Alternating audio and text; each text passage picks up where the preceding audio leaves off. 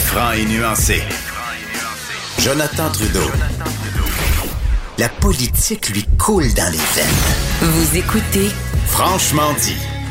On va jaser d'économie avec euh, notre chroniqueur euh, économique à Cube Radio et au Journal de Québec, Journal de Montréal, Jean-Denis Garon, qui est en studio avec Maud. Salut Jean-Denis. Salut, ça va? Ça va, ça va. Bonne année à toi. Ben oui, bonne année. Je vous souhaite encore une année de, de, de super bonne radio. Continuez oui, ben écoute, si t'es là, ça va aider. si t'es là, ça, ça va aider parce que c'est toujours intéressant de, de, de jaser d'économie avec toi. Justement, parlant de l'année 2020, dans ta chronique aujourd'hui dans le journal, puis c'est ce qu'on va faire euh, ensemble, c'est un peu une, une perspective. Je pense qu'on peut séparer ça en trois grandes catégories.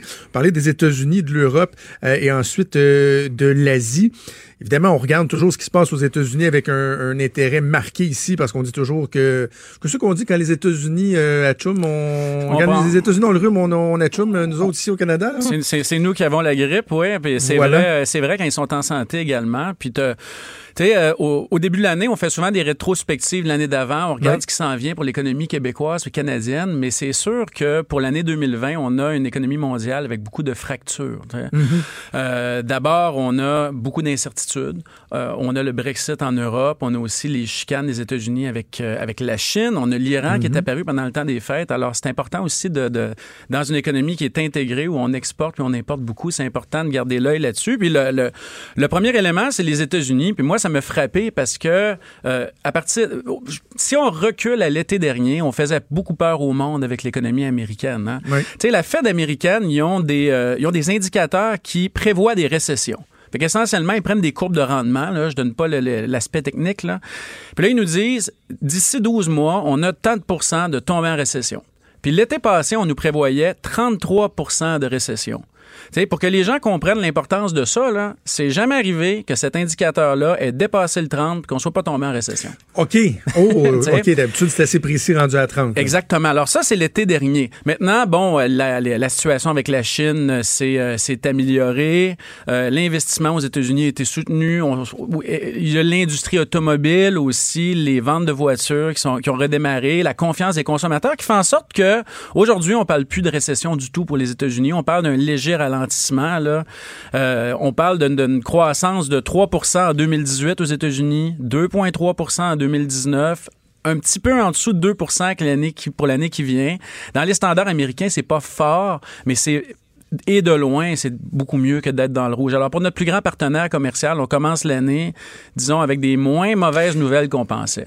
Dis-moi, question de, de néophyte, parce que dans, dans ta chronique, tu dis, bon, euh, l'éc- l'économie américaine traverse en ce moment sa, sa plus longue phase d'expansion, de, de, de croissance. On parle de dix années de croissance. Est-ce qu'il y a un phénomène euh, inévitable qui fait en sorte que plus la, la période de croissance est grande, plus la chute est brutale ou il n'y a pas de lien entre les deux? Ben, on a des cycles économiques, là, d'habitude, là, qui vont durer 4, 5, 6, 7 ans. C'est-à-dire qu'à un moment donné, le chat tombe sur ses pattes. On n'aura jamais vaincu le cycle économique, mais on n'aura jamais des 30 ans de croissance, en tout cas, là, pas qu'on puisse pré- prévoir sans récession. Alors, tu sais, un économiste, quand ça va mal, il est content parce qu'il sait que ça va remonter. Un économiste, quand ça va bien, il cherche le trouble, il se demande quand est-ce que ça va descendre. Alors, c'est un peu, alors, c'est un peu ça. tu sais. Là, après 10 ans de croissance, on essaie de trouver les sources potentielles, euh, les sources potentielles. C'est ça, mais, crise, mais, mais, mais ma question, c'est est-ce que quand tu es sur une aussi longue période de croissance que ça, est-ce que la chute, la chute est plus brutale lorsque, par exemple, il y aura un jour inévitablement une récession ou ça veut rien, tu sais, il n'y a pas de lien automatique, la récession peut être euh, plus ou moins importante ou... Ça dépend, ça dépend. Puis, euh, tu sais, si tu compares à la dernière récession qu'on a eue, là, que eux ont eu, qui ont suivi la crise de 2007, tu sais, personne s'attend à ce que ce soit brutal comme ça. Ça dépend de la nature de la crise, si la crise est financière. là. Je pense que présentement aux États-Unis, ce qu'on voit, c'est une récession, une récession qui serait pas nécessairement de grande ampleur, parce que c'est ce dont on parlait l'été passé, avec pas de, de, de grands risques systémiques comme un système financier qui s'effondre. Maintenant, il faut, il faut les surveiller. Il faut surveiller Trump puis la Chine. Il faut surveiller les relations internationales des États-Unis. Ça peut changer rapidement. OK. Euh, donc, allons faire un tour euh, du côté de l'Europe. Un, un des éléments qui va être euh, assurément marquant, parce que, bon, tout indique que ça va finalement se faire, c'est le fameux Brexit. Donc, euh, le, le divorce entre l'Union européenne et la Grande-Bretagne. On a beaucoup parlé de, la catastrophe que représenterait euh, une sortie de la Grande-Bretagne sans qu'il y ait eu un accord. Euh, là, bon, il semble qu'il y, aura un accord pour la sortie, mais malgré tout, il risque d'y avoir quand même des chambardements importants dans l'économie de la Grande-Bretagne et de l'Europe en général. Ben, c'est sûr que le pouvoir de négociation de la Grande-Bretagne vient de changer avec le nouveau gouvernement majoritaire à Londres. Là. Mais tu sais, le, le dommage du Brexit, c'est d'abord le fait qu'on brise une zone de libre-échange. Il y a ça. Mais il y a aussi l'agonie du Brexit. Là. Ça fait au-dessus de, au-dessus de deux ans que ça dure, mm. que ça niaise. Tu sais, euh, l'oiseau volage de l'économie, c'est l'investissement. Puis c'est aussi, c'est, la variable qui fluctue beaucoup. C'est aussi ça qui génère de la croissance. Puis les investisseurs ont été beaucoup moins intéressés par le Royaume-Uni ces dernières années. Alors là, au moins, on a de l'incertitude. On sait que ça va mal aller, mais ça va se faire vite. Alors euh, ça, c'est la bonne chose. En Europe, ce qui inquiète présentement, pendant que tout le monde parle du Brexit, c'est l'Allemagne. C'est l'Allemagne. Hein? Nous, on a des liens culturels avec la France puis avec la Grande-Bretagne historiquement. On suit les nouvelles de là-bas, mais la plus grosse économie de l'Union européenne, celle qui est géographiquement au centre, le moteur manufacturier industriel, c'est l'Allemagne. L'Allemagne, présentement, ça va très, très mal. C'est ce qui fait penser aux économistes europééens qu'il y, a, des risques importants de récession pour l'Union européenne pour l'année qui s'en vient. qui s'en vient. Dans un sondage récent, 47% des économistes disaient s'attendre à une récession d'ici les 12 prochains mois en Union européenne. La Banque centrale européenne est un peu plus optimiste, mais pense qu'on est autour de 42-43% de chance d'une récession. Alors, c'est l'Allemagne qui va mal. L'Allemagne qui sort du, euh, des scandales Volkswagen, qu'une ben industrie automobile qui est amochée, qu'une industrie aussi qui est euh, très technologique, très intégrée avec celle de la Grande-Bretagne, l'industrie chimique, l'industrie mécanique, euh, etc. Puis à ça, tu rajoutes des politiques euh, si tu veux, euh, d'austérité que l'Allemagne, euh, que le gouvernement allemand, c'est culturel, eux aiment ça beaucoup, là, que le gouvernement allemand a appliqué ces dernières années, plus l'instabilité politique. On a un ben changement de chancelière, une coalition au pouvoir qui est, qui est disons, un peu frêle. Ça fait en sorte que la plus grande économie de l'Union européenne a des prévisions de croissance qui sont autour de 1% pour l'an prochain, qui sont peut-être appelées à baisser, puis on sort d'une année en Allemagne d'un demi pour cent de, de croissance économique alors, c'est, euh, si tu veux, la maladie européenne présentement, au-delà du Brexit, c'est le fait que le cœur du continent va pas très bien. Donc, ça peut, euh, c'est ça, c'est que ça affecte pas uniquement l'Allemagne, c'est que ça a des répercussions partout sur le continent. Oui, puis c'est notre partenaire commercial aussi. Hein. Nous, euh, comme au Québec, au Canada, on essaie de diversifier, diversifier nos partenaires commerciaux. On est un petit peu fatigué de toujours dépendre des États-Unis. C'est, le défi d'une vie pour nous de faire ça. c'est sûr que quand on se tourne vers un nouveau partenaire commercial qui bat de l'aile, ben, c'est sûr que c'est moins intéressant pour nous. Alors, c'est une situation qu'on surveille. Et pendant ce temps-là, l'Asie, l'économie qui continue euh, de croître à un rythme euh, incroyable. Moi, je trouvais ça fascinant de regarder ça parce que, tu sais, on, évidemment, on est centré sur nous, on est centré sur l'Occident, tu sais, mais les grands pays émergents, présentement, sont en Asie. Tu sais, on s'entend qu'on exclut, là, euh, on exclut le Brésil, puis on exclut, on exclut la Russie ces jours-ci. Quand tu regardes là, les, les prévisions de croissance économique en Asie, tu as, sans surprise, la Chine, là, à presque 6% de croissance économique.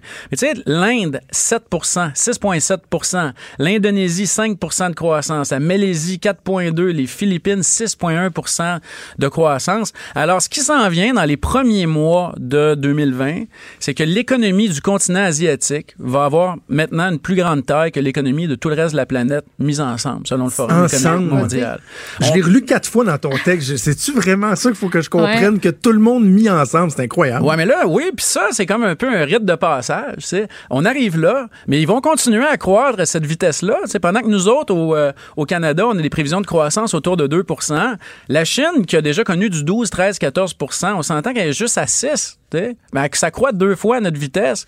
là, ils sont en arrière de pas, de, pas grand-chose, mais ils courent plus vite. Puis une fois qu'ils vont nous dépasser, ils vont continuer à courir plus vite. Alors, la, nouvelle donne mondiale, c'est celle-là. Euh, au Forum économique mondial, on nous dit qu'il y a un peu plus de 2 milliards d'Asiatiques cette année qui vont intégrer, bon, évidemment, ils vont pas s'obstiner sur la définition de la chose, mais qui vont intégrer la classe moyenne. C'est que c'est des gens qui, euh, qui sont substantiellement au-dessus du niveau de base pour vivre, qui peuvent consommer, acheter des produits, commencer à se payer du luxe, etc. Alors, tu vois que les marchés en développement, là, c'est vers l'Est. Puis tu vois aussi le défi environnemental que ça pose. depuis des années, on se disait, ben le défi, c'est la pauvreté. Hein là, maintenant qu'on a 2 milliards de personnes qui vont sortir de la classe moyenne, mais le défi, c'est que quand on consomme, ça pollue. la, richesse, ça réchauffe la planète aussi. Et, le reste du monde regarde ce qui se passe en Asie puis en Chine parce que tu disais avec ces gens-là qui accèdent davantage à la classe moyenne, un, des effets, c'est qu'ils ont envie de voyager.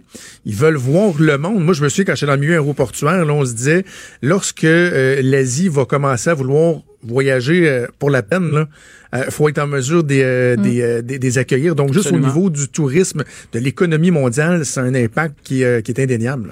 Oui, puis c'est un, c'est un défi puis une opportunité aussi pour nous, hein, parce que les gens de l'étranger qui visitent le Québec, le Canada, c'est euh, c'est considéré comme des exportations. C'est des gens d'ailleurs qui viennent dépenser leur argent ici. Alors ça fait partie des défis, mais dans tous les aspects du quotidien, c'est un, un nouveau défi. C'est des, des gens qui, qui vont conduire davantage de véhicules motorisés, qui consomment de, de, de, produits à haute valeur ajoutée. C'est dans l'alimentation, c'est dans le voyage, c'est dans tout. Alors c'est vraiment là que ça se passe. Puis c'est aussi une zone dans le monde qui attire de plus en plus de capital. Hein. Quand tu parles de croissance, tu parles de développement de nouveaux marchés, tu parles d'une population qui est jeune. Alors tu parles d'opportunités d'opportunités d'investissement, puis ça attire le capital aussi. Alors, une des grosses nouvelles dans les prochains mois, ça va être la taille de cette économie-là. Il faut le dire, pas juste la Chine.